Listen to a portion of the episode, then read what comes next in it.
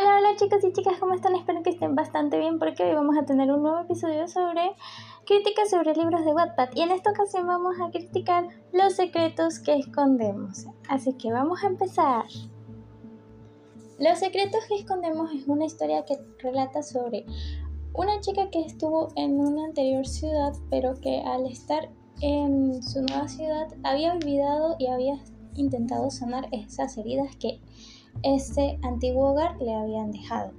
Pero de repente su madre eh, le dice que tienen que irse, toda su familia tiene que irse a la antigua ciudad para sentirse, o sea, sentirse más en casa, por cuestiones de trabajo, por cuestiones de negocios, en fin. Ella está muy temerosa de que de volver a su antiguo hogar porque hay todavía muchos traumas que el pasado le dejó, que todavía no se entiende muy bien qué fue lo que pasó, pero bueno, puedo intentar, puedo decir que sí le entiendo en parte, pero ajá. Cuando llega a su antigua, a su antigua ciudad en la que vivía, vuelve a ver al interés amoroso de ella y a su antiguo amigo, que se llama Jerónimo, la protagonista se llama Romina. En este caso Jerónimo ya es un adulto, ya es un, un adolescente que tienen, su, tienen la misma edad, está en la, en la universidad y tiene muchos amigos, ya, está, ya hizo su vida completa, pero sucede y acontece que estos dos tienen que pasar por muchas cosas literalmente como para entender qué fue lo que le pasó a Romina y tratar de ayudarla a sanar. Más que todo se trata sobre eh, superación de, de sucesos traumáticos y sobre cómo el desarrollo de la relación de estos personajes se va formalizando poco a poco. ¿Por qué digo formalizando poco a poco? Porque al estar lejos ellos rompieron toda relación, todo lazo que tenían y dejaron de comunicarse entre sí porque ya Romina no quería saber nada más de nadie de esa ciudad hasta que hay volver, vuelve de la nada y toma por sorpresa a muchas personas que la conocían. Y sobre todo a Jerónimo. Me gusta mucho esta, esta historia porque nos está hablando de muchas cosas, de ser un friends to lovers a ser un enemies to lovers, porque literalmente estos dos se hacen la guerra todo el tiempo, la tensión entre ellos es demasiado wow y me gusta porque eh, señalan muy bien cómo la gente va cambiando con, con el pasar de los años, porque no eres el mismo cuando eras un niño unos cuando eran niños inocentes, cuando jugaban, se divertían, hacían lo que se les diera la gana, no tenían ningún tipo de pensamiento impuro, a cuando son adultos que ya tienen un poquito más de raciocinio, tienen más sentido común en el sentido de que eh, ya están madurando, de que ya están sentando cabeza, de que ya quieren seguir con sus vidas ellos mismos pero resulta y acontece que llega una persona que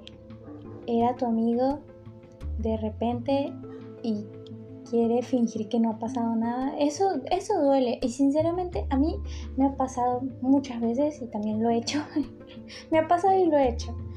Eh, porque, vaya, es difícil poder tener que alejarse de la gente, pero también es todavía más difícil llegar y fingir que no ha pasado nada porque en realidad se ha pasado mucho, no ha sabido nada de esa persona y esa persona ha querido estar, eh, ha querido saber de ti desde hace rato, entonces es como que hmm, es de parte y parte. Los dos tienen la culpa en este sentido, porque si nos ponemos a ver, Romina por porque no le dijo a Jerónimo dónde estaba, ni siquiera sabía cómo estaba. Eh, y Jerónimo por ser, por ser un, un, idiota, literalmente es un idiota. En el principio. en los primeros capítulos sí es un idiota, pero con el tiempo es demasiado cool. Eh, la relación de ellos es muy bonita en realidad. Con el paso de los, de los capítulos me di cuenta de que eh, la mejora de esta relación y de esta amistad vieja que tenían eh, se va como que formalizando más y tomando más estructura y además de eso tomando más fuerza de una forma muy bonita y sana y ambos están tratando de ser lo más comprensivos con el otro, eh, tratando de ser lo más empáticos posibles para que los dos puedan mantener la paz mientras están allá. Porque casi todo el tiempo Romina se la pasa en la casa de él, entonces, y es por su familia, no por nada más. Eh, me gusta la historia en general, me gusta cómo se va tornando la historia porque de verdad eh, creo que la relación de ellos vale la pena leerla porque si te pones a ver hay muchas cosas que aunque todavía faltan cosas por, por conocerte Romina, creo que eh, Jerónimo va a estar lo suficientemente eh, unido a ella como para ayudarla y apoyarla en lo que sea. Y cuando todo eso pase, cuando ella se entere de lo que está pasando, cuando todos nos enteremos de qué es lo que está pasando con Romina, pues yo digo que él va a hacer lo posible por darle a ella un, eh, sentimiento de, de seguridad para cuando esté con él, que se sienta bien, que se sienta segura. Yo creo que sí. El caso de los errores ortográficos, quiero decir que mm, no había mucho, pero tampoco había o sea, no diré que estaba perfecto y que estaba genial, porque habían sus errores, habían sus errores y no lo voy a negar. Varios puntos mal colocados allí, pero en general la historia me gusta mucho. Y me gusta la trama que está tomando, la trama como tal me encanta. Y el giro que está tomando la historia está muy bien, está muy bonito. Y espero que eh, Romina supere muchas cosas porque superar los traumas es un tema muy delicado. Eh, tienes que estar psicológicamente ya como que en un momento en el que tú digas, ya no me quiero sentir así, no me quiero sentir estancado, quiero seguir avanzando, eh, porque de verdad ya no me siento bien. Y todo depende de si tú lo quieres o no. Tú puedes tomar terapias y todo eso, pero si no pones de tu parte, entonces no vas a lograr nada. Y la idea no es usar a otra persona para que te, te diga qué hacer, tienes que hacerlo tú. Tú solamente sabes qué hacer con tu vida y tú solamente sabes y te conoces. Por lo tanto, tienes que superar esos traumas a tu ritmo y a tu manera, de la forma más sana posible porque si lo haces de la forma mala en la que te estés lastimando y todo eso, lo único que le vas a traer es más desgracias, más tragedias para ti y más todo, todo negativo.